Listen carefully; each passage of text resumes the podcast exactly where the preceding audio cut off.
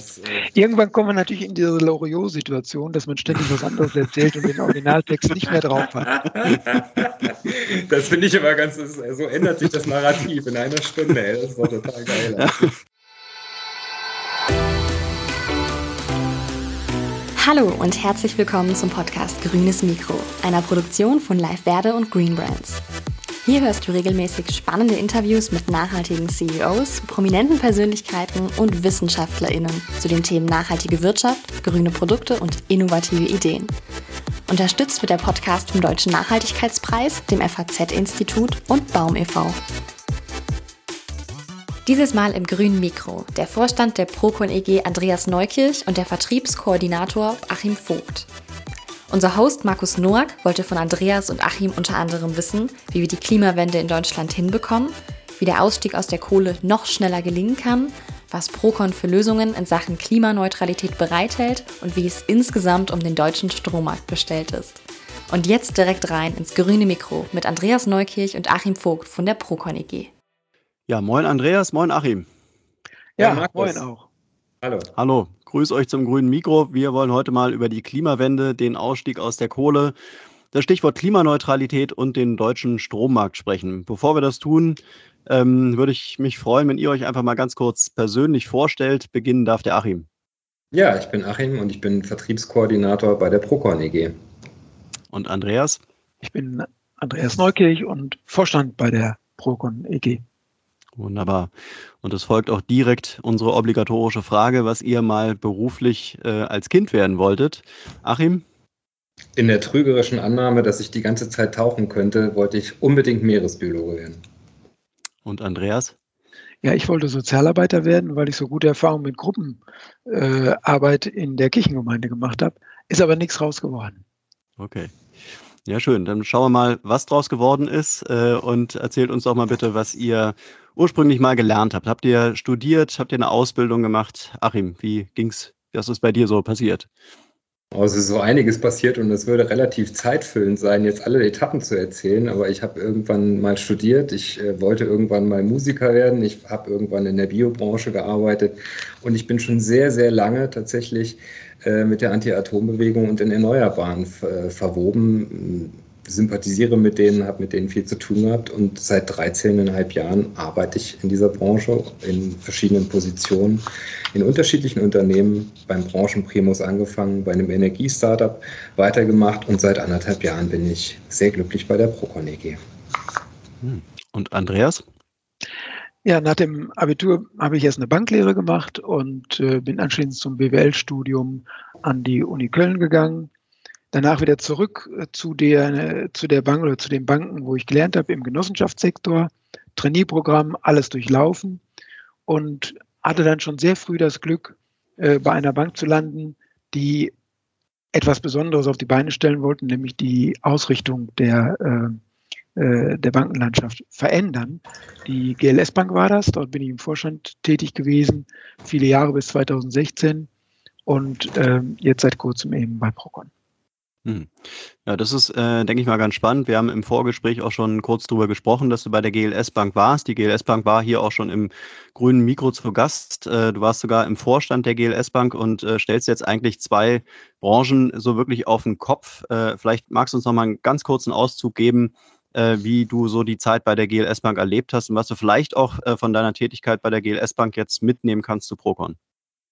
Ja, äh, Markus, letzteres ist tatsächlich äh, vergleichbarer, als man denkt. Einmal äh, Geld und Strom sind in gleicher Weise für die meisten Menschen abstrakte Güter.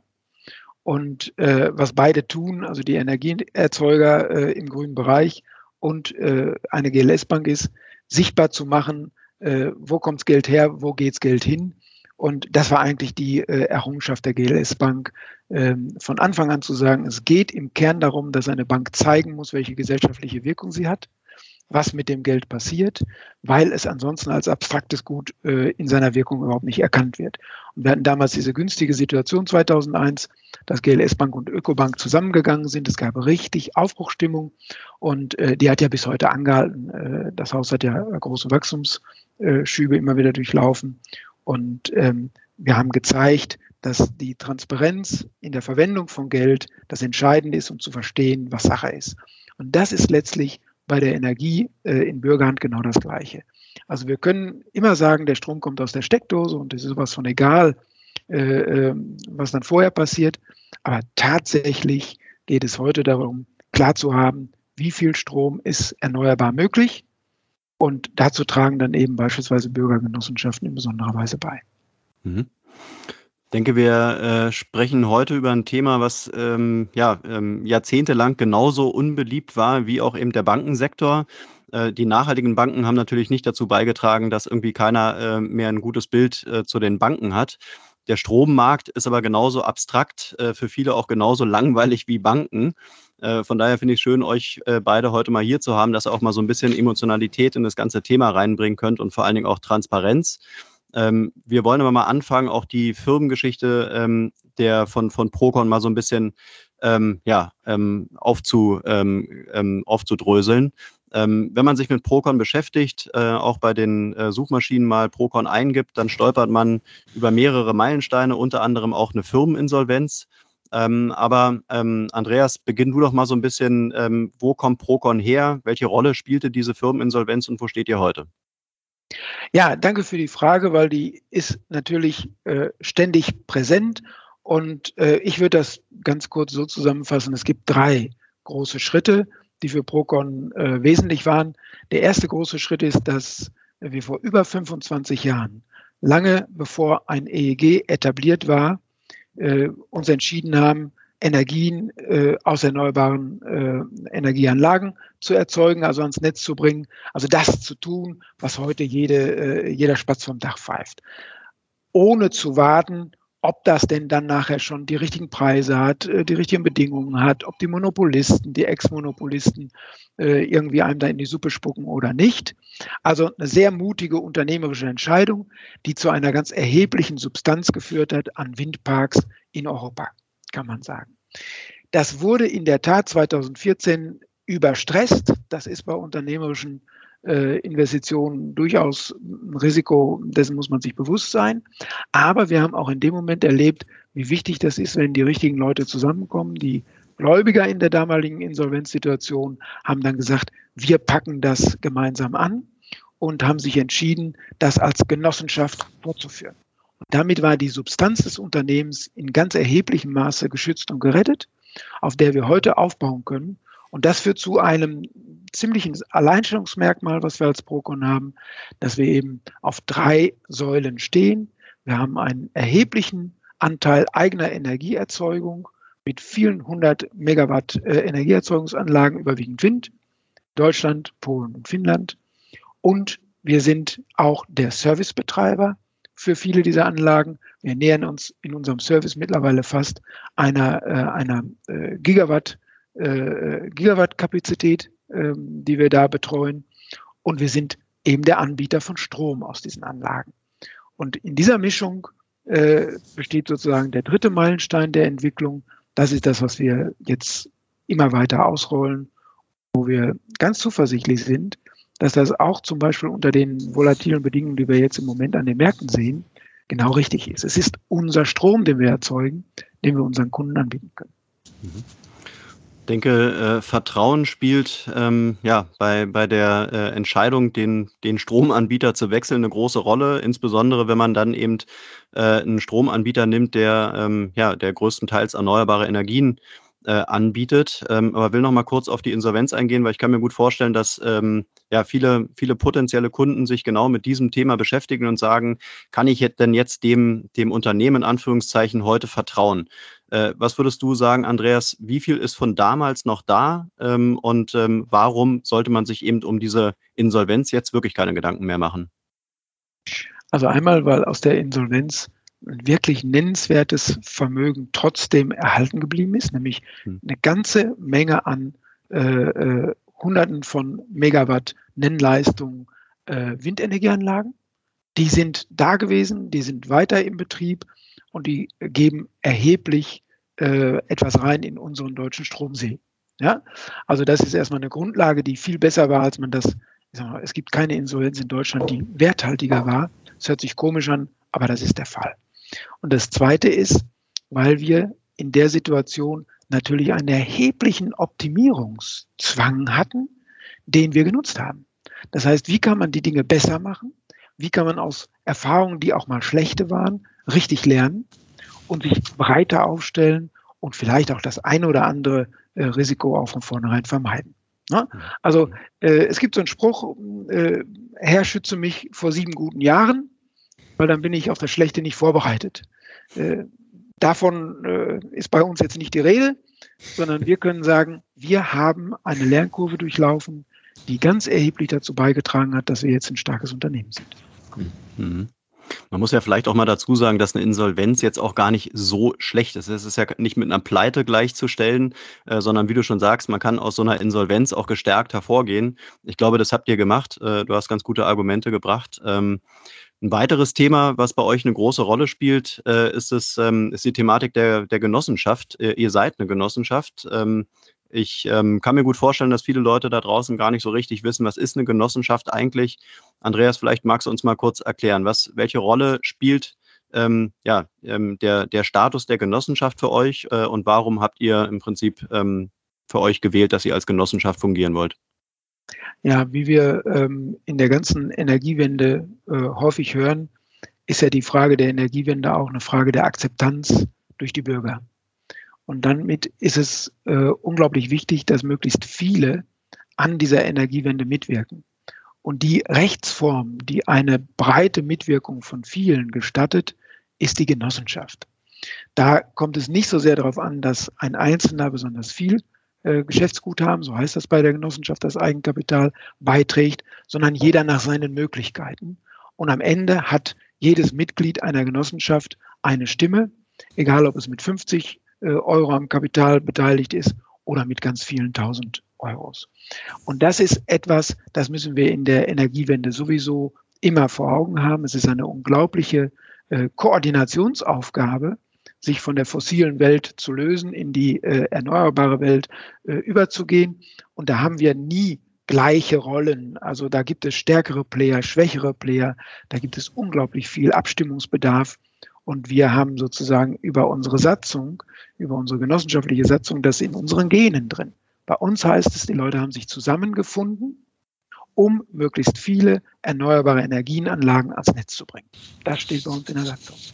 Mhm. Und ähm, insofern glauben wir, ist das eine gute Grundlage, auch bei den vielen notwendigen Entwicklungen, die noch vor uns liegen, äh, sich gut zu positionieren in der Energiewende. Mhm. Man kann, wenn man bei euch auf die Website geht, äh, dann ähm, sieht man relativ schnell, dass man bei euch Mitglied werden kann. Äh, Andreas, was bedeutet das genau? Was beinhaltet diese Mitgliedschaft bei euch? Also das ist genau das Herzstück einer Genossenschaft. Man wird nicht Aktionär und kauft und verkauft seine Aktien an der Börse, sondern wird Mitglied in diesem Unternehmen. Mitglied heißt, ich hatte es eben in Beträgen schon mal angesprochen, man kann 50 Euro reingeben als Schüler und sagt, ich bin schon mal dabei. Ja? Oder man kann, wenn man über mehr verfügt, natürlich viel mehr reingeben. Am Ende nehme ich an einer Generalversammlung teil und habe eine Stimme, unabhängig von der Höhe meines äh, finanziellen Engagements. Und das ist diese Partizipation, äh, die von uns auch besonders gepflegt wird. Man kann als Genossenschaft wählen zwischen einer Vertreterversammlung und einer äh, Generalversammlung. Wir haben uns für Letzteres entschieden. Generalversammlung heißt, einmal im Jahr kann grundsätzlich jedes Mitglied in dieser äh, Jahresversammlung mitwirken. Bei uns erreichen wir ausgesprochen hohe Teilnahmequoten. Also wir haben beinahe 40.000 Mitglieder und wir stellen bei so einer Generalversammlung äh, bis zu 8.000, 9.000 Mitwirkende fest. Also die ihre Stimme abgeben oder die sich in einem äh, entsprechenden digitalen Versammlungsraum zusammenfinden. Und das ist eine Riesenbeteiligungsquote. Ähm, also das kannte ich noch nicht einmal aus den Zeiten der GLS Bank, die aber auch schon gute Zahlen hatte. Mhm. Jetzt äh, wollen wir heute aber auch so ein bisschen mal verstehen, wo kommt, äh, wo kommt ihr eigentlich her? Was sind äh, auch so eure, wie ist eure Vergangenheit? Ähm, Achim hat ja schon erzählt, dass er auch ein, ja, ähm, bei der Anti-Atomkraftbewegung dabei war. Ähm, Achim, lass uns da nochmal so ein bisschen so in die Zeit einsteigen. Du hast es wirklich live alles erlebt. Du warst äh, bei den Castor-Transporten dabei. Äh, du hast diese ganze äh, Thematik wirklich gelebt. Wie war das damals für dich? Erschütternd. Tatsächlich, also man kann an der Stelle sagen, dass äh, ich das so ein bisschen, ähm, ich muss dazu sagen, ich bin, äh, habe eine Ausbildung gemacht im Wendland und äh, musste deswegen häufiger in diese Region fahren und habe das sehr lieben gelernt dort. Und ähm, dann bin ich eines Tages da hingekommen und habe tatsächlich äh, den falschen Zeitpunkt gewählt und gar nicht so wirklich beachtet, was da, ähm, dass da gerade irgendwas los ist und war in einem, in einem, ja, man kann sagen, wirklich in einem militärischen Gebiet plötzlich. Und ich war völlig fassungslos und perplex über das, was mir da äh, präsentiert wurde und habe mich dann in die Thematik reingearbeitet äh, und äh, Hintergründe erfahren von den Leuten aus der BI in äh, Lüchow-Dannenberg. Das ähm, ist schon ziemlich verheerend gewesen, alles in allem. Und ähm, wenn man denkt, dass das irgendwas mit, äh, ja, das ist nichts, nicht so, man nostalgisch zurückblickt und äh, blickt und denkt, ach, das waren aber schöne Zeiten. Ich fand das ziemlich grenzwertig, ehrlich gesagt, an vielen Stellen. Und ich habe ähm, da gerade meinen etwas jüngeren Kolleginnen, die gerade bei uns angefangen haben, die dann auch da äh, ein paar Geschichten äh, drüber erfahren haben. Und äh, da bin ich dann auch schon mal ein bisschen mehr in die Thematik wieder eingestiegen und habe festgestellt, dass ich da schon einige, ähm, einige Bilder im Kopf habe, die also von den Polizeieinsätzen, von diesen ganzen Gleiseschottern, äh, von den Hubschraubern, die diesen Transport flankiert und äh, äh, überflogen haben, das fand ich alles schon ganz schön martialisch und äh, heftig, das zu sehen, das zu erleben. Und es war klar für mich, ähm, und das ist auch, glaube ich, heute noch ein extrem wichtiges Thema, diese ganzen, äh, die ganzen Nebenwirkungen dieser Atomenergie diese Endlagersuche, das Thema, wohin eigentlich mit dem ganzen Müll, was da dran hängt, das macht man sich ja nicht so wirklich bewusst. Und ja, deswegen finde ich es umso schockierender, dass wir gerade zu Podiumsdiskussionen eingeladen werden, wo gefragt wird, welchen Beitrag jetzt äh, die, die Atomkraft zur Energiewende leisten kann. Und ich äh, denke, ihr wollt jetzt nicht wirklich die tote Tante aus dem Keller holen, oder? Die tote Tante Atomkraft. Das äh, mhm. gibt bessere Möglichkeiten und es sind ganz viele Fragestellungen einfach bis heute überhaupt gar nicht geklärt. Hm. Das ist wie ein Flugzeug, was im, im Himmel ist und wo es keine Landebahn für gibt. Man weiß einfach nicht, wohin mit dem Krempel. Hm. Wie würdest du denn, Achim, den, den heutigen Kampf äh, für die Umwelt beschreiben? Ich meine, es gibt auf der einen Seite Fridays for Future, wo Tausende, Zehntausende, Hunderttausende auf die Straße gehen und sich fürs, fürs Klima einsetzen. Auf der anderen Seite gibt es natürlich auch noch viele Leute, die da irgendwie gar kein Verständnis für haben. Siehst du Parallelen zu damals oder wie würdest du die heutige Situation beschreiben? Na, das ist ja, das ist ja schon multikausal, das Thema. Ne? Man muss sagen, dass damals, äh, auch das war in dem Gespräch mit meinen Kolleginnen äh, relativ wichtig, dass da ja die Informationen nicht so schnell durchgedrungen sind wie heute in dem Digitalisierungsgrad, in dem wir sind. Also heute ist man viel näher dran an den Ereignissen. Und wenn ich mir angucke, was die Fridays for Future Bewegung, was die bewerkstelligen und welche Dynamik und welchen Drive da, da was für eine Welle aufgebaut wird, dann ist das das, was wir uns, sage ich jetzt mal so ein bisschen äh, verallgemeinert damals äh, gewünscht hätten, dass halt eine größere Reichweite erzielt werden würde und dass man äh, auch sichtbarer wird. Und das ist heute auf alle Fälle anders möglich. Mhm. Ähm, insofern äh, ist mein Eindruck, ähm, man kommt an dem nicht mehr vorbei. Es ist nicht mehr möglich, das irgendwie zu übersehen. Und das ist auch richtig so, dass man das nicht mehr übersehen kann. Mhm. Ähm, mhm. Beantwortet das deine Frage? Ich will.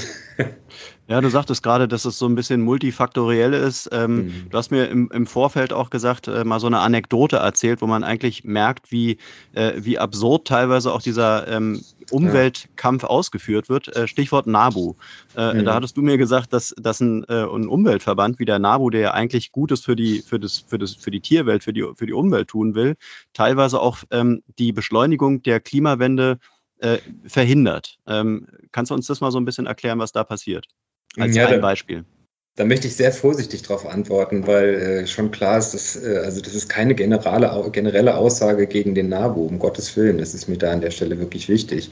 Ähm, man muss nur klar haben, dass die Interessen verfolgen, die unter anderem Artenschutz äh, beinhalten.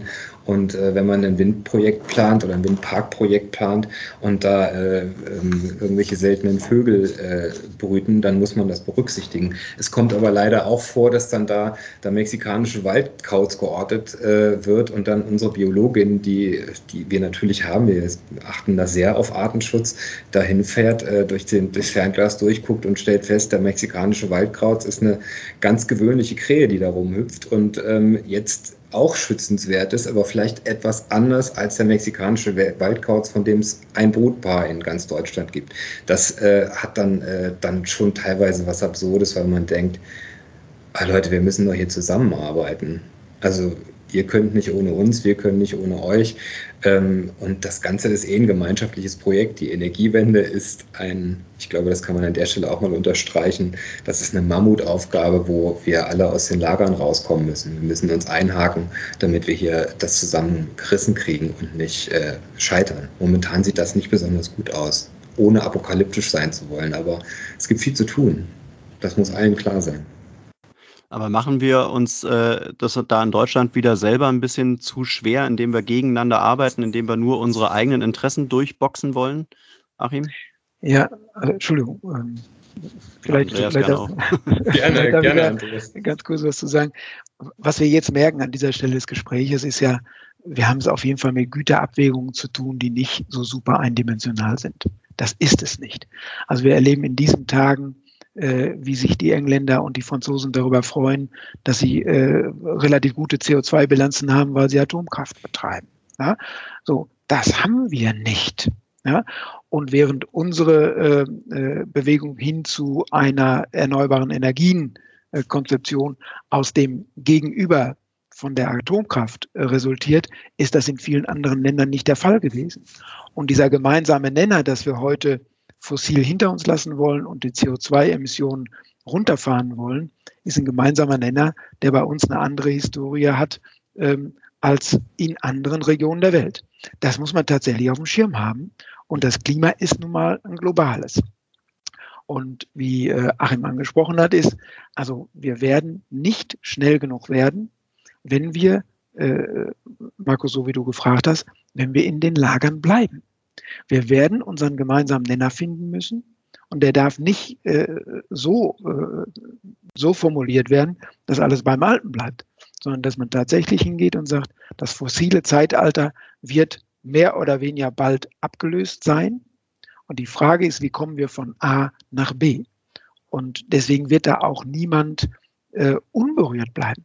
Egal, ob ich mal der ganz große Vorkämpfer für Atomkraftwerke war oder für erneuerbare Energienanlagen war, jeder wird betroffen sein. Und wir merken das auch an den Entwicklungsstufen äh, der großen Ex-Monopolisten. In den ersten 10, 15 Jahren haben sie alle ihre Macht genommen, um so weitermachen zu dürfen wie bisher. Die aller, allerletzten Auswüchse davon ist tatsächlich Hambacher Forst, wo das bis heute dann zum Teil noch so gemacht wird. Aber dann setzte eine zweite Phase ein, wo auch diese Großen gesagt haben, naja, wir müssen wenigstens kapieren, was dort in den Erneuerbaren abgeht. Und heute gibt es ja einige, die schreiben sich ganz groß rauf und sagen, also am Ende werden wir Energieerzeuger für erneuerbar sein. Und diesen Übergangsprozess, äh, den, das denke ich, nimmt man als Akteur bei den erneuerbaren Energien für sich in Anspruch, den haben wir mit ziemlich viel Mut und Unternehmensgeist angestoßen. Mhm. Aber jetzt kommt es darauf an, dass es so viel wie möglich mitmachen, damit der CO2-Effekt der größte wird. Mhm. Achim, weiß nicht, wolltest du da noch was ergänzen? Naja, ich glaube, das Thema mit dem Lagerdenken, was Andreas gesagt hat und unterstrichen hat, ist wirklich alles entscheidend. Und ich äh, habe es ehrlich gesagt auch ein bisschen satt, immer dieses Fingerpointing, äh, was andere Regierungen irgendwann mal vermasselt haben und sonst irgendwas. Gleichwohl möchte ich unterstreichen an der Stelle, ähm, Gewinne privatisieren und Verluste äh, vergesellschaften, das ist das Thema mit, den, äh, mit dem Atommüll und mit, mit diversen anderen Sachen, wenn sie Häuser, äh, Dörfer um, äh, um, umsiedeln müssen und so weiter. Da bin ich dann doch schon so ein bisschen allergisch und denke, lieber RWE, äh, sorry, aber das müsst ihr schon bezahlen und da müsst ihr euch drum kümmern. Und es ist super, dass ihr jetzt plötzlich ein Ökostromhersteller sein, äh, Erzeuger sein wollt, aber ihr wart das in der Vergangenheit nicht. Kümmert euch. Das ist völlig normal. Wenn ich irgendwo was hinschmeiße, dann muss ich es aufräumen. Und das müssen die auch tun. Das ist so ein mhm. bisschen das, wo ich das Aber habe. Und gleichwohl sage ich ja, wenn der RWE jetzt äh, Windparks aufstellt, dann sollen sie, dann ist es immer noch bei mir so ein bisschen, dass ich denke, ja, Offshore, wieder Riesenprojekte, es ist wieder nicht dezentral und sonst wieder irgendwelche Mammutgeschichten. Okay, aber sie tun das Richtige mit anderen Methoden als wir und äh, da gibt es ja dann auch eine Differenzierbarkeit oder eine Unterscheidbarkeit, die, ich, die richtig so ist. Mhm. Ein weiteres Thema ist äh, der Kohleausstieg in Deutschland. Ähm, ich glaube, ihr seid Verfechter davon, dass der Kohleausstieg in Deutschland nicht schnell genug geht. Deutschland wird bis spätestens 2038 äh, aus der Kohle aussteigen. Besser wäre, oder es gibt auch, glaube ich, Vorschläge, bis 2035 schon aus der Kohleverstromung auszusteigen. Ähm, warum seid ihr der Meinung, dass es schneller gehen muss? Weil wir tatsächlich Ziele, äh, weil am 29. April äh, gab es die Nachbesserung beim Klimaschutzgesetz. Äh, wir haben uns verpflichtet, mit dem Pariser Abkommen die, die, die, die Ziele des Pariser Abkommens zu erreichen. Und aus meiner Sicht muss alles dafür getan werden, dass das funktioniert. Plus, wir stehen vor, neben der Energiewende vor einer Mobilitätswende. Das heißt, der Energiehunger, der wird extrem wachsen. Wir müssen diese ganzen, den, den Kohlestrom müssen wir substituieren.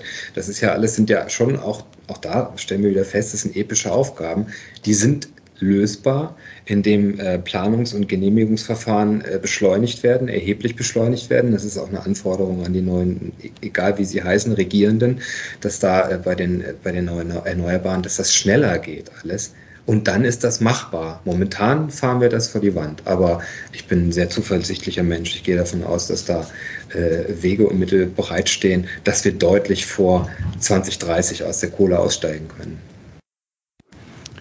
Jetzt lass uns mal noch so ein bisschen äh, auf den Strommarkt eingehen, um den einfach noch so ein bisschen besser verstehen zu können. Die, welchen Einfluss haben die Energiemonopolisten auf den Strommarkt ähm, und ähm, ja, welche Rolle können dann wirklich die grünen Anbieter wie ihr spielen? Ja, ich äh, zage so ein bisschen bei der Frage. Das ist äh, die, natürlich haben die einen großen Einfluss, weil sie einfach sehr, sehr viele Kunden haben. Es sind, glaube ich, wenn ich das richtig überblicke, sind es 41 Prozent, die bei den äh, Big Four, wie man sie nennt, äh, immer noch in, in teilweise Grundversorgung sind. Wir haben die, die Situation, dass immer noch sehr, sehr viele Menschen in, äh, noch nie ihren Stromanbieter, das sind, glaube ich, wir reden von zwei Drittel der Menschen, die äh, ihren Stromanbieter noch nie gewechselt haben. Das heißt, es äh, gibt da Verflechtungen. meist viele Stadtwerke, viele kleinere Versorger sind sind dann doch irgendwo verflochten mit den Monopolisten. Also von daher würde ich schon sagen, äh, natürlich haben die noch eine Relevanz. Und äh, was man tun kann, um äh, also das, was wir jetzt schon besprochen haben an einigen Stellen, was Andreas ausgeführt hat, man kann andere Modelle dem gegenüberstellen. Und das tun wir. Man kann andere Produktionsarten dem gegenüberstellen. Und das tun wir. Ich glaube, ähm, ja, Andreas, hast du da was zu ergänzen? Ja, also vielleicht muss man, vielleicht muss man unterschiedliche Ebenen auseinanderhalten. Das eine sind die, äh, ich sag mal, absoluten Größenordnungen. Da müssen wir uns nichts vormachen. Da sind die Akteure der erneuerbaren Energien auf der Pionierseite äh, relativ klein gemessen an dem großen Energiemarkt. Ähm, aber wir sind insofern diejenigen, die die neuen Entwicklungen immer wieder angestoßen haben, die immer wieder das hm. Muster legen für das entsprechende Weiterentwickeln. Das äh, hatte, das hatte ganz verschiedene ähm, Ausprägungsformen. Also bei EWS Schönau wissen wir, äh, die haben über ihren Netzkauf damals äh, vor irgendwie 20 Jahren mal einen entscheidenden Schalter rumgelegt und gesagt, da kann jetzt äh, ein, ein kleines Stromnetz in, in Bürgerhand kommen und man bestimmt dann, wie man damit umgehen will, welcher Strom da durchgeleitet wird äh, und wie es äh, sozusagen zu Kostensituationen kommt. Andere sind hingegangen und haben das, wie wir zum Beispiel, mit den Windparks besonders äh, forciert.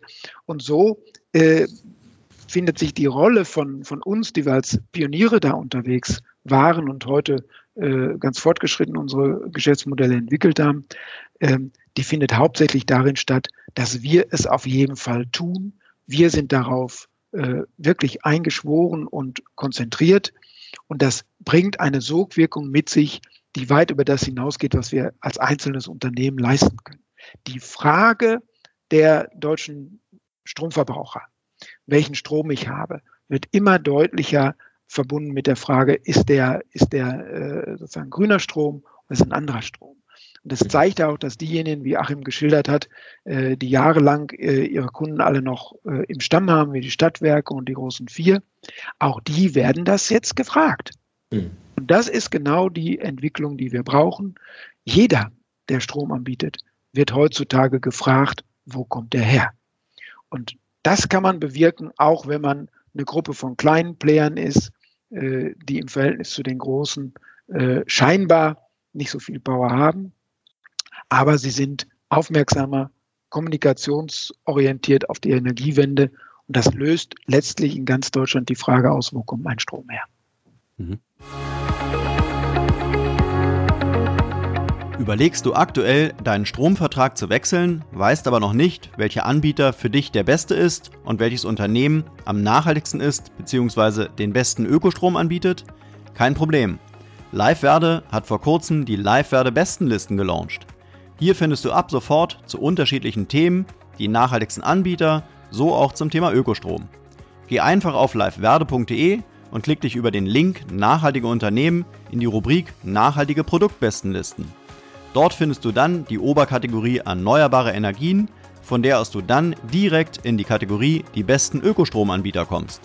Lass dich von den gelisteten Anbietern inspirieren und finde den für dich besten Ökostromvertrag. Viel Erfolg! Jetzt äh, würde ich ganz gerne mal so ein bisschen auf die Differenzierbarkeit eingehen. Wir haben letztendlich ja in fast allen Branchen mittlerweile die Entwicklung, dass die, dass die großen Akteure, ähm, die Milliarden Umsätze machen, auch in der Lebensmittel, im Lebensmittelbereich äh, mittlerweile viele Bioprodukte anbieten, sich Nachhaltigkeit auf die Fahne schreiben, am Ende vielleicht äh, mittelfristig in fünf bis zehn Jahren die ganze Wirtschaft irgendwo grün ist, ähm, aber die, die Akteure, die schon von Grund auf grün waren, nachhaltig äh, agiert haben, die vielleicht äh, gar nicht mehr so richtig zu unterscheiden sind von, von den großen Akteuren. Deshalb mal die Frage, wie differenziert ihr euch gegenüber den konventionellen großen Anbietern?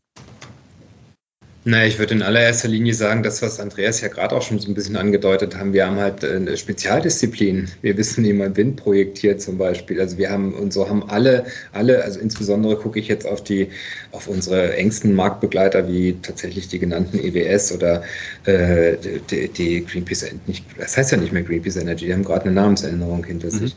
Äh, genau, und Naturstrom, die Bürgerwerke sind zu nennen. Wir haben alle unsere Spezialdisziplinen und ich glaube, das ist auch ganz in Ordnung so, dass man das so vor Augen hat und dass wir alle gucken, dass wir, ich würde jetzt keinen davon irgendwie an den Pranger stellen wollen. Für uns wichtig ist, und es ist, glaube ich, auch ein übergeordnetes Thema, was wird für, äh, für erneuerbare Kapazitäten ans Netz gebracht. Da sehen wir uns als äh, Vorreiter. Wir bringen sehr viele erneuerbare Energien äh, ans Netz, mehr als der Wettbewerb. Aber äh, ich würde immer sagen, das, was die EWS politisch getan hat und wie sie sich äh, positioniert haben, ist für die Bewegung und für die, für die Energiewende enorm wichtig. Da würde ich jetzt also tatsächlich äh, unterstreichen wollen, dass, das ein, äh, dass sie da wesentlichen äh, Anteil dran haben. Und die Abgrenzung zu den Monopolisten, ich weiß nicht, das ergibt sich ein Stück weit aus, von selbst, würde ich sagen. Ja, die, das Hauptkriterium, Markus, ist ja tatsächlich, ähm, wird die Energiewende betrieben, indem man mehr Kapazität schafft. Das ist sicherlich ganz, ganz wichtig. Und wenn dann ein Unternehmen wie Procon äh, mit allem, was es tut, äh, Kapazität schafft, dann ist das ziemlich, äh, ziemlich stark, weil alle unsere Kapazitäten sind auf neue äh, erneuerbare Energienkraftwerke ausgerichtet. Das andere ist, äh, kann man darüber hinaus äh, etwas bewirken. Also beispielsweise, wenn man denn mit Strom handelt, holt man sich den sozusagen von, von bestehenden äh, grünen Kraftwerken ähm, oder nicht. Also an der Stelle steckt eine Menge, äh, steckt eine Menge Unterscheidungsmöglichkeit. Und ähm, das ist ja auch das, wo wir eben dafür sorgen, dass die Großen ein Nachholbedürfnis verspüren. Ja, die haben irgendwann mal angefangen, sich erstmal nur Zertifikate zu besorgen, also sprich den Beweis, dass den Strom, den sie haben, dass sie den irgendwo bei irgendeiner bestehenden äh, grünen Anlage äh, sich besorgt haben. Äh, in der Regel ein schon seit 100 Jahren äh, existierendes Wasserkraftwerk. Ja, das ist aber nicht Energiewende. Energiewende ist, wenn man die ähm, abgeschalteten Kapazitäten bei äh, Atomkraft und, und, äh, ähm, ähm, und bei, bei Kohlekraftwerken, wenn man die kompensiert bekommt. Also wenn man neue Kapazitäten an den Markt bringt. Und da an dem Kriterium werden sich letztlich im Zuge äh, der forcierten Energiewende alle Energieanbieter messen lassen müssen. Hm. Das kann man dann auch. Hm. Und letztlich vielleicht noch ergänzend für die Endkundin, es ist natürlich eine relativ wichtige Angelegenheit. Wie ist die, äh, es ist ein bisschen auch eine Geschmackssache, finde ich. Wie, wie, wie spricht mich das an? Wie, der, wie ist der Auftritt von dem Unternehmen? Wie werde ich denn eigentlich angesprochen, wenn ich da mal anrufe? Man nennt es heute Customers Journey. Was ist denn da eigentlich? Wie, wie, wie rutsche ich da durch? Wie reden die Leute im, im Kundenservice mit mir und so weiter? Das sind ja alles so Sachen, wo ich dann auch sagen muss, okay, das spricht mich eher an. Ich äh, kriege zum Beispiel jetzt gerade mit, dass es eine relativ große Resonanz gibt, dass die Leute mehr vertrauen auf das genossenschaftliche Thema bei uns. Ähm, andere finden das vielleicht, ist ihnen zu klein und zu, zu, weiß ich nicht was. Die Säulen sind dann vielleicht nicht so gut bei uns aufgehoben. Also so äh, sortiert sich das gerade neu und ich denke, dass wir da eine ziemlich gute Position einnehmen können in dieser Neusortierung. Hm. Ich denke, dahinter steckt ja auch äh, so der Punkt der Glaubwürdigkeit. Äh, äh, glaubt man demjenigen, der was verkauft, äh, ob er es wirklich äh, mit Herzblut auch verkauft? Ähm, auch da vielleicht nochmal die Analogie zum, ähm, ja, vielleicht auch zu den Supermärkten. Die verkaufen halt heute auch alle Bio. Wenn ich jetzt aber zu dem, zu dem Bio-Supermarkt gehe, der da wirklich seine Kernkompetenz drin hat, dann glaube ich, ist die Glaubwürdigkeit da eine andere. Äh, würdet ihr auch sagen, dass ihr genau an dem Punkt bei den, bei den, ähm, ja, bei den Verbrauchern punkten könnt? Also das, ähm, das ist tatsächlich unsere Erwartung und das sind auch unsere Beobachtungen. Mhm. Also wenn wir ins Gespräch kommen mit Kunden, dann geht es um diese Schlüsselstelle. Ne? Also äh, bis hin, äh, also ich will es jetzt nicht zu anekdotenhaft machen, aber bis hin, dass man tatsächlich dann Besuche an Windparks organisiert, die man selber betreibt. Also ohne Flachs, so ist das. Ne? Mhm. Und äh, das hat ein bisschen was mit äh, äh der Biolandwirtschaft zu tun. Also irgendwie, es gibt einen Teil der Menschen, denen ist es wichtig, dass sie das nicht nur lesen, es sei so, sondern erfahren, dass es so ist. Und äh, an der Stelle gibt es eine Menge Unterscheidungskriterien äh, bei den Energieerzeugern. Und ähm, insofern ist die Analogie, Markus, also durchaus nachvollziehbar. Äh, so spielt sich das auch im Strommarkt ab. Mhm. Dann ist ein weiteres Thema, äh, was wir heute nochmal besprechen wollen, natürlich die Klimaneutralität. Ähm, denke, dieses, äh, dieses Fachwort äh, ähm, ist vielleicht auch vielen gar nicht so in, in, in ihrer, in seiner Tragweite äh, bewusst. Ähm, erklärt uns doch nochmal so ein bisschen, was steckt hinter dem Wort Klimaneutralität und was muss sich hier noch ändern? Das ist auch eine sehr epische Frage das an dem Wort Klimaneutralität, was steckt dahinter? Dass die Produktionsweisen immer mehr das, der, der, das Thema Carbon Footprint, Reduzierung des Carbon Footprints äh, vor nicht allzu langer Zeit sehr abstrakt war und jetzt sehr konkret wird. Es geht in, Produktions, äh, in, den, in den Produktionsstraßen, äh, bei Autozulieferern und so weiter und so fort. Es zieht sich komplett wie ein roter Faden durch. Wie kriege ich das hin, möglichst CO2-neutral zu produzieren? Und insofern ist das äh, tatsächlich ein, ein, riesenhaftes Thema. Und bei ganz vielen Leuten, das erlebe ich jetzt äh, auch äh, Geschäftskunden, die hier bei uns anfragen, die äh, neulich hat eine Logistiker, Logistikunternehmen mir angefragt und sagte, ich habe hier 50 LKWs fahren äh, für mich durch die Lande und ich möchte gerne meinen CO2-Fußabdruck äh, nivellieren zum Ende des Jahres. Habt ihr eine Idee für mich? also da merke ich dann, okay, das sind jetzt völlig neue Themenstränge, die hier auftauchen. Und äh, dass ich natürlich auch als, als Privatmensch, ich kann, wenn ich äh, dann tatsächlich äh, fliegen würde, was ich tatsächlich nicht mehr tue, ähm, äh, kann ich über Atmosphäre meinen, äh, den, den CO2-Ausstoß kompensieren. Also das Thema Klimaneutralität ist schon ein allumfassendes und überall auftauchendes. Richtigerweise. Also wir haben, wenn man das methodisch ein bisschen einordnet, dann gibt es ja das, was man selber bei sich im Betrieb unternimmt also der Klassiker, welchen Aufwand äh, mit äh, CO2 gemessen hat mein Betrieb zur Herstellung der Leistung. Und da kommen wir natürlich auch nicht ohne äh, CO2-Fußabdruck aus. Also die Dinge müssen hergestellt werden und wir kaufen sie von Herstellern. Da sind wir beim nächsten Thema. Wie sieht es vorgelagert und nachgelagert aus? Also was sind äh, die, die äh, CO2-Bilanzen unserer äh, äh, Hersteller, von denen wir die Windmühlen kaufen?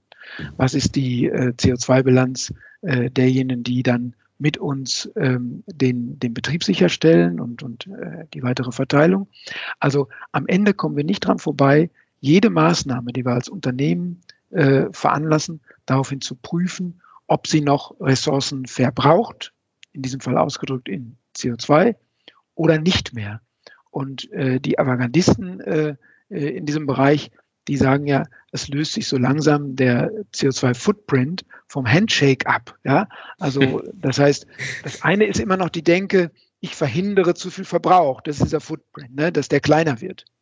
Aber äh, die, die, die Avantgarde oder die Protagonisten sagen, na, ich muss mir was einfallen lassen, wie ich es regelrecht zurückgebe. Ja? Und ähm, an der Schwelle stehen wir. Ja? Wir werden noch eine ganze Menge tun müssen für das Vermeiden von Verbräuchen, also das Ausbeuten äh, sozusagen unseres Planeten. Ähm, aber einige sind zum Glück auch schon gestartet, wie man das zurückgeben kann, weil natürlich die äh, Erneuerung äh, unserer Umwelt ein ständiger Prozess ist und äh, zum Glück gibt es da auch eine ganze Menge guter Perspektiven, wie man äh, zum Beispiel bei den ganzen Aufforstungsmaßnahmen äh, erheblich was zurückgeben kann und damit die Kette sich eigentlich wirklich schließt. Mhm. Ähm, also ich glaube, es steht außer Frage, dass, äh, dass wir klimaneutral äh, werden müssen und eigentlich auch eher klimapositiv. Äh, für Unternehmen ist, glaube ich, der Punkt der Klimaneutralität nochmal ein ganz anderer. Ähm, viele Unternehmen versuchen ja jetzt auch schon damit zu werben.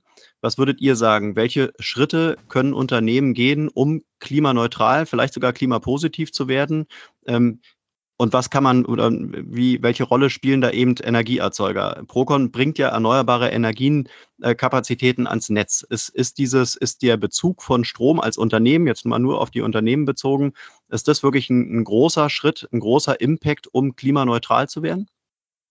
Ja, je nachdem, ja, Achim, je nachdem, über welche, wir über welche Branche wir sprechen, ja. äh, kann das der größte Einzeleffekt überhaupt sein. Ne? Also wenn ich äh, beispielsweise die gerne und viel zitierte äh, Aluminiumbranche äh, in den USA nehme, dann ist das sozusagen der Faktor Nummer eins. 111, danach kommt lange nichts. Ja? Äh, dann gibt es Branchen, in denen ist das wesentlich weniger ausgeprägt. Aber wenn Unternehmen ihre Energieversorgung äh, schaffen, auf Erneuerbare umzustellen, haben sie in jedem Fall ein hoch zweistelligen Prozentanteil ihres, äh, ihrer Gesamtaktivitäten bereits im Griff.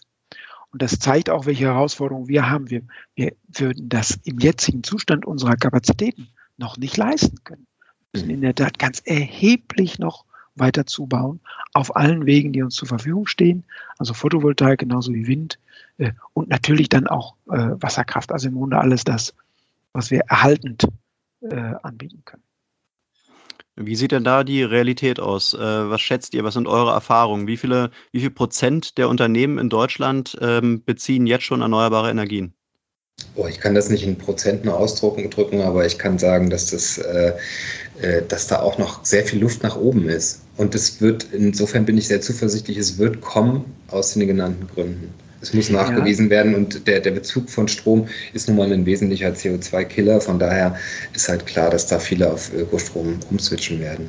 Ja, aber wenn man, äh, wenn man sich anguckt, welche Zuwachsraten wir dort haben, die sind nämlich äh, zweistellig und äh, die zeigen etwas, dass man von, einem niedrigen, von einer niedrigen Basis ausgeht einerseits, aber die Geschwindigkeit, mit der äh, die Unternehmen das nachfragen, die hat erheblich zugenommen. Also wenn ich mir vorstelle, äh, nur mal auf Procom bezogen, ähm, bis vor ein, zwei Jahren sind wir in der Regel kaum von größeren Unternehmen gefragt worden, dass es für sie notwendig sei. Wir haben jetzt im Monat äh, äh also 10, 20, 30 Anfragen von Unternehmen, bei denen das bislang noch keine Rolle gespielt hat. Und die jetzt sagen, wir können so nicht weitermachen. Wir brauchen jetzt einen Energielieferanten und wir sind auch nicht ein ganz kleiner äh, Verbraucher von Energie, sondern ein äh, mittlerer oder größerer. Also die Zuwachsraten sind enorm. Mhm. Das heißt also, ihr würdet wirklich sagen, das ist im Prinzip der einfachste und schnellste Schritt, um wirklich da einen großen Impact zu schaffen, um klimaneutral zu werden. Ähm, ja, also eure, eure äh, Botschaft sozusagen an die Unternehmen da draußen, oder? Ja, und ich habe auch aus, aus meinem, ähm, ich sag mal, eher ehrenamtlichen Engagement beim großen Caritasverband äh, so eine ähnliche Erfahrung gemacht. Also da wird Pflege für, für äh, zigtausende von, von, von äh, Patienten in einem Gebiet angeboten. Das ist eigentlich die Kernleistung. Aber die Kernleistung ist mobil. Das heißt, mit Hunderten von Autos wird durch ein großes Gebiet gefahren. Und da haben wir irgendwann vor einer Handvoll Jahren angefangen und haben gesagt, diese Flotte muss über verstromte Autos und grünen Strom äh, das äh, organisieren, weil es ganz anders als man im Auge hat, also diese, diese Pflegedienstleistung bei Patienten im, im Haus, ja, weil es eigentlich basiert auf einem Mobilitätskonzept, äh, das, ich sag mal, in die Jahre gekommen ist. Ja?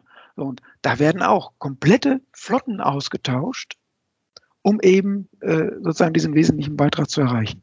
Und die sind häufig wirksamer als der etwas langsamere Umbau zum Beispiel von, von Gebäuden auf, auf äh, äh niedrige Energieverbräuche etc. Also man kann mit solchen, äh, mit solchen äh, wichtigen Entscheidungen eine ganze Menge bewegen. Mhm. Dann wollen wir doch mal über das Grundproblem reden. Ähm, der Ausbau der erneuerbaren Energien in Deutschland äh, müsste, müsste schneller stattfinden. Ähm, denke mal, da gibt es auch noch äh, ja, viele, viele Interessen, äh, Interessensunterschiede von, von Nord nach Süd. Die einen sind eher für äh, Solar, die anderen eher für Wind. Äh, dann hat man noch das Problem, dass wir in Deutschland gar nicht so viel produzieren können, äh, wie wir eigentlich brauchen. Ähm, wo stehen wir beim Ausbau der erneuerbaren Energien in Deutschland aktuell? Wie als Procon oder ganz allgemein? Ganz, ganz allgemein und gerne auch vielleicht mal, wo, wo steht ihr mit Procon? Mhm. Also ganz grundsätzlich kann man sagen, dass es in zwischen 2018 und 2020 eine relativ deutliche Delle gegeben hat beim Ausbau.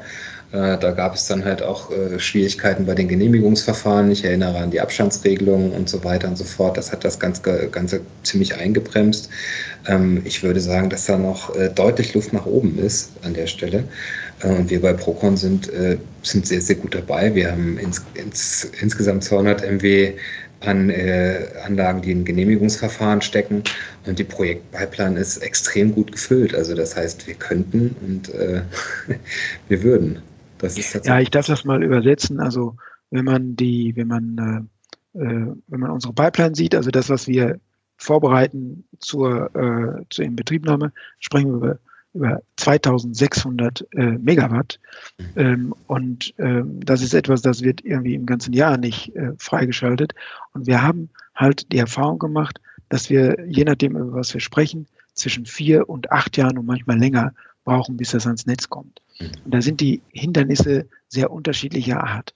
Also wenn man äh, sich vorstellt, dass der rechtliche Rahmen, in dem ein Windpark genehmigt wurde, in der Lage ist, ein Windpark auch nach vier Jahren oder sogar ein bisschen kürzer äh, ans Netz gehen zu lassen, es aber meistens acht Jahre dauert, dann kann man schon sehen, wie viel Luft bei dem gleichen, beim bestehenden gesetzlichen Rahmen schon darin liegt, wie sich die Verwaltung, die damit umgeht und wie die Mitwirkung der Bürger, äh, die da einbezogen äh, sind, darstellt. Ja, also äh, mehr Mitwirkung, besser besetzte äh, Verwaltungseinheiten äh, bestimmte Kompetenzen vorgehalten, führt im selben bestehenden Rechtsrahmen schon zu einer äh, erheblichen Beschleunigung, die in dieser Spanne liegen kann. Ja, schnell durchgelaufen vier Jahre, langsam durchgelaufen acht Jahre. Und wenn man sich dann diese schnell durchgelaufenen vier Jahre anguckt, dann auch noch sieht, dass es auch da noch, äh, ich sag mal, Optimierungsmöglichkeiten gibt, wenn man beispielsweise daran denkt, dass man hier in Deutschland sozusagen anlagenspezifisch beauftragen, äh, beantragen muss.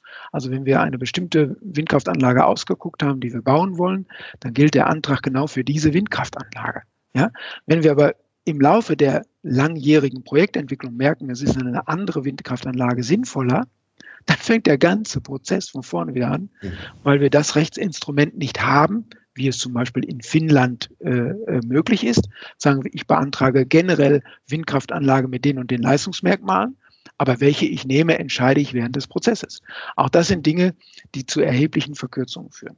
Und äh, dürfen wir nicht unterschätzen, wir hatten ein paar Mal jetzt schon ähm, die Frage des Lagerdenkens oder, oder der unterschiedlichen Interessen.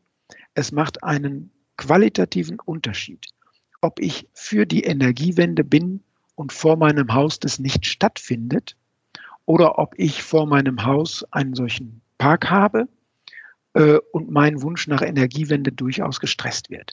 Das ist so. Das wissen wir auch zu würdigen. Also unsere Gespräche mit, mit, mit den Bürgern rund um diese Anlagen äh, sind genau äh, daran orientiert. Es ist nicht zu verleugnen, dass wenn Menschen das vor sich haben, ja, dass sie dann eine durch, durchaus andere Skepsis an den Tag legen, als wenn sie einfach nur sagen, ach, ist schön, dass wir viele Windparks haben. Mhm. Dem muss man auch Rechnung tragen. Sonst verkrampft sich das, sonst sind Leute per se dagegen und wollen nicht mehr mitmachen. Also da muss man tatsächlich in einem sehr, sehr intensiven Bürgerdialog sein. Ich habe ein ganz klein bisschen die Sorge, ähm, dass aus diesem Grund heraus äh, es zwar bei der Photovoltaik leichter läuft, denn diese flachen, aufs Land gelegten Photovoltaikanlagen sieht man nicht so, ja, und die drehen auch nicht mit Rädern. Aber es könnte sein, dass wenn wir dann irgendwie im Zug durch die Landschaft fahren und sehen diese Riesenflächen, äh, dass wir dann nachher da durchaus auch Fragen dann haben. Mhm. Also das heißt, wir kommen immer äh, an unsere Befindlichkeit, wie sehr belastet uns das, was wir da neu brauchen. Und das, Vergleichs, äh, das Vergleichsbeispiel ist, kann ich auch aus eigener ähm, Erfahrung berichten, ich habe äh, lange Zeit an dem Rand dieses Hambacher Forstes gelebt, einige Jahre. Und so, so interessant, wie das unter rein technologischen Gesichtspunkten ist, das ist ja ein, ein, ein unglaublich riesiges äh, Unterfangen. Und auch ich habe nachts an Straßen gestanden und habe mir angeguckt, wie diese Bagger von A nach B transportiert werden. Nicht? Also das ist äh, sozusagen industrietechnologisch unglaublich spannend und interessant. Aber dort sieht man, was wir uns antun. Ja, also diese Energiegewinnungsanlagen, Riesenlöcher und Riesenfabriken neben den Löchern sind im Vergleich zum Windpark und im Vergleich zur Photovoltaikanlage äh, unwahrscheinlich mehr eingreifend. Und das ist letztlich die Abwägung, die wir machen wollen. Wir sagen niemandem, äh, eine Windkraftanlage sozusagen vom eigenen Haus ist das, was sich jeder wünscht. Aber den Vergleich, den wir ziehen müssen, das, was wir uns heute immer noch zumuten, mit solchen Riesenlöchern, Kraftwerksanlagen, äh, mit, äh, die mit Braunkohle befeuert werden.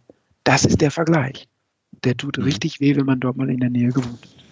Und vielleicht kann man sich darauf einigen, dass vielleicht noch ergänzend, dass äh, jede Art der Energieerzeugung ist. Der Mensch ist jetzt an vielen Stellen relativ umweltschädlich. Und äh, ob das jetzt bei Wasserkraft die äh, Fischhäckselung ist, ob, die, ob das das ist, was Andreas gerade beschreibt, die Solarpanels, die auf den Feldern liegt und das nicht äh, in die Optik reinpasst. Das sind alles, das stimmt alles, das ist alles richtig. Man muss dann halt irgendwann das ins Verhältnis setzen und überlegen, was ist. Es wird auf mehreren Beinen stehen, das Ganze, und ähm, ja, was ist am wenigsten schädlich davon? Und ich glaube, mhm. man kann sich da gut darauf einigen, dass Atom und Kohle jetzt keine wirklichen Optionen sind mehr. Mhm.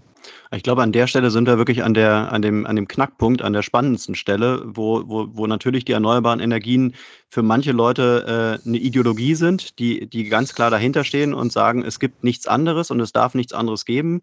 Äh, und dann gibt es die Leute vielleicht, die man vielleicht eher als Realisten betiteln könnte. Ähm, und in der Mitte liegt irgendwo die Wahrheit. Also die Wahrheit ist ja auch, dass wir ähm, erneuerbare Energien, die wir, also die Menge, die wir brauchen in Deutschland, nicht in der Lage sind zu produzieren. Wir müssen, ähm, wir müssen importieren.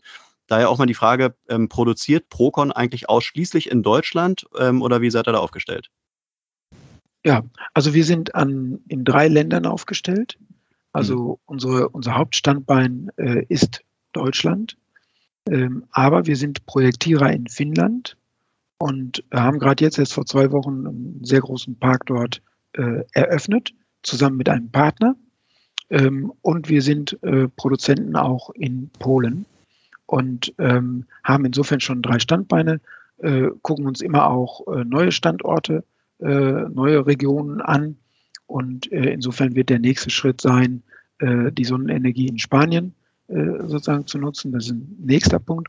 Und daran merkt man schon, Markus, genau das, äh, das, was da getan werden muss. Ich hatte irgendwann mal in diesem Gespräch gesagt, das ist eigentlich die größte Koordinationsaufgabe, die wir Menschen so rund um diesen Globus äh, haben. Ja, ähm, wir werden sowieso nicht mit einer äh, Binnensicht oder mit einer abgegrenzten Sicht klarkommen.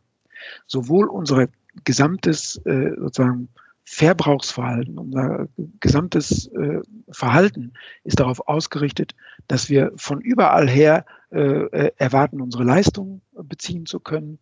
Äh, das gilt für Lebensmittel genauso wie für ganz andere Dinge, für, für unsere Fahrzeuge und so weiter. Ähm, und so ist das letztlich auch mit der Energie. Und insofern wird man kein Konzept fahren können, bei dem man sagt, das ist deshalb richtig, weil es in, in Deutschland zu 100 Prozent aufgeht. Ja, das kann nicht sein. Äh, das kennen wir auch schon äh, lange, lange bevor es sowas wie Energiewende-Diskussionen gab. Es gibt Länder, die sind rohstoffstark, Nicht? Die haben sich dann beteiligt an starken Rohstofflieferanten. Es gibt Länder, äh, die können das nicht, die müssen anders machen. Es gibt Agrarländer, die ausgezeichnete äh, äh, Gewinnungsmöglichkeiten für Lebensmittel haben und, und, und. Das wird sich ja nicht ändern. Und insofern bleibt es bei der Herausforderung, dass wir überall dort, wo es geht, die Dinge so machen, wie sie ohne fossilen Verbrauch möglich sind, also mit erneuerbaren Energien. Und dass es dann natürlich Verträge, Rahmenabkommen bis hin zu äh, weltweiten Abstimmungsprozessen geben muss, wie die Energie die, äh, auf diesem Globus äh, auch verteilungsfähig wird. Ja, mhm. ja Achim, ähm, denke, also es, es, gibt natürlich bei dem Thema einfach tausend Fragen und viele Fragen äh, sind ähm, auch noch gar nicht so richtig beantwortet. Ähm, meine Frage wäre, wer sind eigentlich so eure, ähm, eure Nutzer, eure Nutzerinnen? Ähm, und wer soll es vielleicht auch noch werden? Ähm, wenn du die mal so einordnen würdest, äh, einordnen würdest, äh, haben eure, ähm, ja, eure, eure Kunden, eure Kundinnen, haben die viel Ahnung von der Thematik und was ist so deren, deren Ziel eigentlich? Natürlich haben wir die tollsten Kunden, die es überhaupt nur gibt, das ist ja ganz klar. Kundinnen. Nein. Äh, ich glaube, dass es tatsächlich äh, äh, wer sollen unsere Kundinnen sein? Das ist ja äh, alle natürlich also von Geschäftstreibenden über Privatpersonen und wer sind unsere Kundinnen, das ist tatsächlich ein ganz gewogener Schnitt und ich glaube, das, was, was du ansprichst, ist ja eine Thematik, die jetzt nicht so wahnsinnig sexy ist. Ne? Es ist durchreguliert an vielen Stellen, es ist kompliziert mit äh, diesem und mit jenem ähm, und was ich mir wünschen würde, das heißt, ich kann jeden, jede und jeden verstehen, äh, die sich da nicht mit beschäftigen wollen. Das ist ähm, relativ komplex. Wir versuchen das gerade an vielen Stellen ein bisschen zu vereinfachen, ein bisschen anschaulicher zu machen um was es geht, was die Stolpersteine sind in dem Markt, ähm, was uns bewegt, was uns antreibt, was wir anders machen. Äh, unter anderem deswegen machen wir auch einen Podcast heute mit dir, dass wir äh, ein bisschen erzählen, um was es äh, in diesem komplizierten Markt geht. Und wir wünschen uns, wir würden jetzt nicht sagen, wen wir uns am, wen wir am allerliebsten hätten. Wir zielen aber schon auf die Leute, die tatsächlich was bewegen wollen und sagen wollen, äh, nee, wir treffen schon eine Entscheidung, wenn wir uns für einen Stromanbieter, äh, für mehr einen Stromanbieter wählen. Das ist für uns jetzt nicht einfach nur ein Mausklick hier und ein Mausklick dort. Das kann es äh, von rein technischen Prozedere sein, aber natürlich wünsche ich mir, dass da Leute auch sich befassen und sagen, okay, das gefällt uns. Diese Idee, die die verkörpern, äh, was da in Itzehoe passiert, das ist äh, genau das, was wir vertreten. Und deswegen ist das die, die Marktmacht der Verbraucherinnen und Verbraucher, äh, die schon einiges bewerkstelligen kann. Es kommt, auch, hm? es kommt äh, heute noch ganz stark getragen ähm, von Privatkunden. Also es sind schon ganz überwiegend Privatkunden, die das für ihre Haushaltsentscheidung äh, machen. Aber ich hatte ja eben schon geschildert, das Interesse von Unternehmen zu sagen, wir müssen uns daran ausrichten, nimmt extrem zu. Das wird also der Erweiterungsteil sein. Und das Dritte ist das, was Achim gerade so beschrieben hat. Man, man wünscht sich, dass das diejenigen sind, die auch was bewirken wollen. Das merken wir schon äh, anhand äh, auch so der, der jüngsten Entscheidungen unserer Kunden. Also wir erleben äh, immer wieder, dass es am Ende doch nicht nur der Preis ist, der eine Entscheidung für einen Anbieter auslöst. Äh, den muss man immer im Auge haben, man muss ordentliche Preise machen.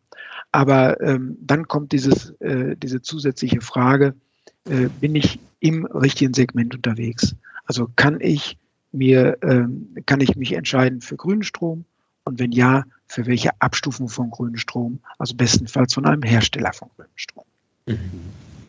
Ja, ich glaube, genau das ist das Problem. Ähm, würdet ihr sagen, dass äh, die Entscheidung, welchen Stromanbieter ich einkaufe, ganz egal, ob ich jetzt Business-Einkäufer bin oder privater Einkäufer, ähm, dass es eher eine rationale oder eher eine emotionale Entscheidung ist? Das ist eine sehr gute Frage. Ähm, ich glaube, es war bisher an vielen Stellen eine rationale Entscheidung, weil es sehr, sehr preisgetriggert war. Ähm, das vielleicht auch nochmal zum Thema Geschäftstreibende. Das war über, ich habe eine lange Zeit einen Vertrieb geleitet, äh, in erster Linie Geschäftskundenvertrieb bei einem Ökostromanbieter und da ging es in erster Linie darum, äh, den Preis nach unten, also dass es möglichst günstige Preise waren und die, das Unternehmen einfach gut äh, eine gute Preispolitik gemacht hat das war sehr erfolgreich übrigens und die Preise von Grünstrom sind nicht wesentlich höher als die von Graustrom. Das muss man vielleicht auch mal unterstreichen. Aber heutzutage wandelt sich das. Ganz deutlich. Heute ist es schon so, dass die Leute nicht mehr nur äh, auf einer rationalen Ebene entscheiden, sondern tatsächlich sagen, nee, ich, das ist Karma-Shopping heißt das, oder? Ich möchte gerne auch ein gutes Gefühl dabei haben bei dem, wo ich äh, meinen, meinen Strom beziehe. Ich möchte nicht, dass das irgendeine Bude ist, die äh, große Bagger bewegt und sonst irgendwas betreibt. Das ist nicht, nicht mehr so sehr angesagt, zum Glück. Mhm. Ja, Karma Shopping ist, ist ein gutes, äh, eine gute Beschreibung dafür. Ähm, ich denke mal, ihr, ihr seid, ihr befindet euch im Wachstum äh, und sucht sicherlich auch immer wieder neues Personal. Ähm, wen sucht ihr denn so? Wie, wie würdet ihr die Belegschaft beschreiben? Wie würdet ihr die Atmosphäre bei Procon beschreiben? Äh, und sucht ihr aktuell? Ja, also äh, wir suchen aktuell. Und das äh, bezieht sich natürlich auf unsere äh, Kernaufgaben. Einerseits ähm, sind wir immer interessiert, Menschen zu finden, die bei dieser Projektentwicklung mitmachen wollen. Also die dafür sorgen, dass man von der gefundenen Fläche über das entsprechende Genehmigungsverfahren hin bis äh, zur Erstellung so einer Anlage sich einsetzt. Also diese Qualifikationen äh, sind für uns Schlüsselqualifikationen. Da suchen wir laufend, regelmäßig. Ähm, wir erleben, dass dort auch zunehmend Berufsanfänger sich interessieren, die einschlägig studiert haben und die sagen, ich will von Anfang an in meinem Berufsleben eine solche Aufgabe machen und nicht erwarten, bis ich äh, irgendwie sozusagen äh, darauf stoße. Ähm, und dann sind wir natürlich als äh, Servicebetreiber für die Windkraftanlagen äh, auch ähm, immer äh, sehr aufmerksam für für ähm, Mechatroniker und so weiter, also die Spezialisten, die letztlich am Ende dafür sorgen, äh, dass diese Räder sich drehen. Ja, das sind die beiden Schlüsselfunktionen, bei denen wir immer leistungsfähig sein wollen, bei denen wir immer Leute brauchen, äh, die nachrücken. Und ähm, darum dreht sich letztlich auch unsere Leistungserstellung im Kern. Mhm. Also bei der Suche auch nach neuen Mitarbeiterinnen und Mitarbeitern. Mhm. Jetzt seid ihr eigentlich so ein, so ein typisch grüner Arbeitgeber. Äh, zum, ähm, zum Schluss äh, die Frage, was würdet ihr sagen, welche Rolle spielt das Thema Nachhaltigkeit für eure äh, Mitarbeitenden? Ich würde sagen, dass es eine sehr große Rolle bei uns spielt und ich würde auch nochmal darauf äh, äh, verweisen wollen, dass das, äh, das Arbeitsklima, das Betriebsklima ist einfach ein sehr gutes. Hier ist sehr, sehr viel beherztes Miteinander und hier ist sehr viel Engagement für die gute Sache. Das ist das, was man merkt, wenn man hier die Räumlichkeiten bei Procon betritt. Das weht einem entgegen und ähm, das trägt auch. Das ist tatsächlich sehr angenehm. Okay, Achim, Andreas, ich hoffe, wir konnten so ein bisschen äh, Lust fürs Thema machen. Ähm, ihr seid auf jeden Fall ein großer Teil der Energiewende. Ähm, ich hoffe, dass auch ähm, Fragen, die vielleicht noch offen waren, beantwortet werden konnten. Wenn jemand Fragen hat, kann er sich sicherlich auch mal an euch wenden. Ähm, ich würde sagen, an dieser Stelle vielen Dank fürs Gespräch äh, und auf bald. Sehr gerne, Sehr gerne. Markus. Alles Gute. Sehr gerne. Danke. Alles Gute. Danke. Tschüss. Tschüss. Und das war's auch schon wieder für heute mit einer neuen Folge Grünes Mikro. Alle Infos und Links zu diesem Podcast findest du in den Show Notes. Wenn es dir gefallen hat, dann abonniere uns gerne auf den gängigen Streaming-Plattformen und lass eine Bewertung da. Wir würden uns freuen. Bis zum nächsten Mal.